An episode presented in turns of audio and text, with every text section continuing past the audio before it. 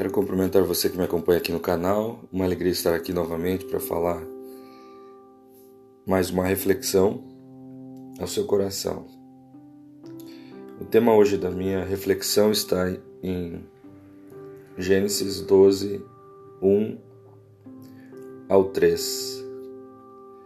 O chamado de Abraão, que nos diz: Então o Senhor disse a Abraão: saia da sua terra, do meio da, dos seus parentes e da terra de seus pais, e vá para a terra que eu lhe mostrarei. Farei de você um grande povo e o abençoarei.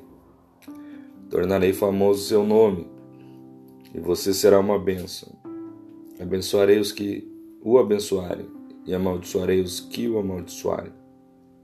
E por meio de você todos os povos da terra serão abençoados. Abraão se você ainda não sabe, ele é um dos nomes exaltados em três, digamos assim, das maiores religiões mundiais.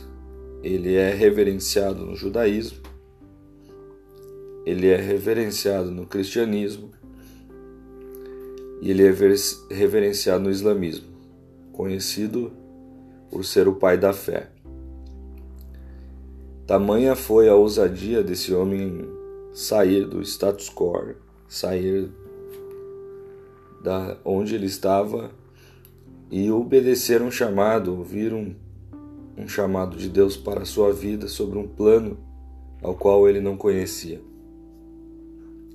Isso nos fala muito acerca de da postura nossa em relação aos projetos de Deus, a postura nossa em relação ao chamado que Deus tem para cada um de nós. Quando Deus pede que ele saia da sua terra, do meio dos seus parentes, da casa do seu pai, é, Deus pede algo muito forte para ele.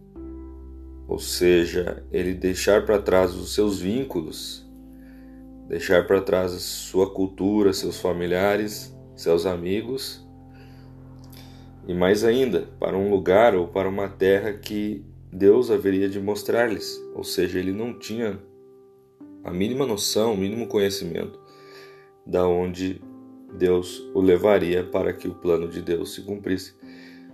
Ele só tinha uma promessa, uma promessa que, por sinal, muito forte a ele: farei de você um grande povo.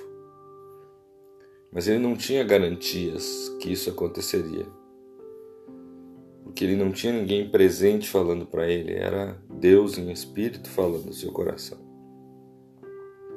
Então isso requer uma renúncia. E aqui eu vejo algo importante que para você vencer, para você alcançar os seus objetivos, ou para você vivenciar os seus sonhos e os sonhos de Deus, que devem estar alinhados, você só vai ser um vencedor à medida que os sonhos de Deus estiverem aliados com os seus sonhos. Você precisa se desfazer muitas vezes de laços e vínculos que te prendem. Todos nós sabemos que a terra onde Abraão vivia era uma terra idólatra e Deus queria construir algo novo. Queria fazer dele o início, o ponto de partida de algo que seria grandioso, de uma grande nação. Mas para isso ele precisava estar inteiramente disponível, ele precisava estar puro, ele precisava estar sem interferências. Porque muitas vezes o que nos impede de mudarmos, de vivenciarmos algo novo, é justamente algumas raízes que nós temos, alguns vínculos que nós temos o comodismo de onde nós estamos. Né? Ou seja, nós estamos muitas vezes tendo um certo domínio sobre aquela situação porque nós estamos num local onde nós conhecemos, onde nós sabemos como proceder. E para vivenciar o novo, você precisa estar aberto a novas experiências, a refazer muitas coisas, a repensar muitos, muitos pensamentos, muitas formas. E Deus precisava disso a disponibilidade dele para o algo novo, para ouvir o que o Senhor tinha para a vida dele e para que ele estivesse pronto a receber algo novo de Deus e a partir disso, dessa relação, dessa comunhão entre ambos, construir algo muito especial que seria lembrado para toda a eternidade. Então ele recebe uma promessa, ou seja, um grande povo.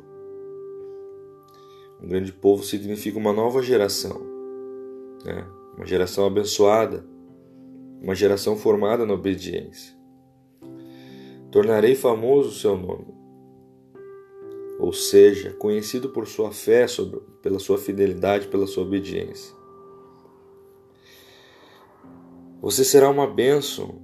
O que, que significa isso? Uma nova forma de viver, uma referência para a geração. Abençoarei quem te abençoar, ou seja, a influência dele sobre a vida de outras pessoas, de terceiros, era o que Deus queria.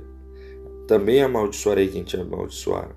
Ou seja, a partir de agora, a vivência de fé dele teria impacto nas vidas, tanto para a bênção quanto para a maldição, porque era um projeto de Deus para a sua vida. Ou seja, a responsabilidade estava sobre Deus, Deus se responsabilizava por ele, pelo cuidado, pelo auxílio, pela orientação.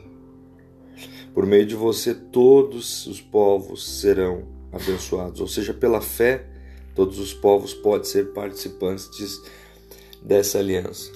Então, a minha reflexão nessa manhã é muito simples.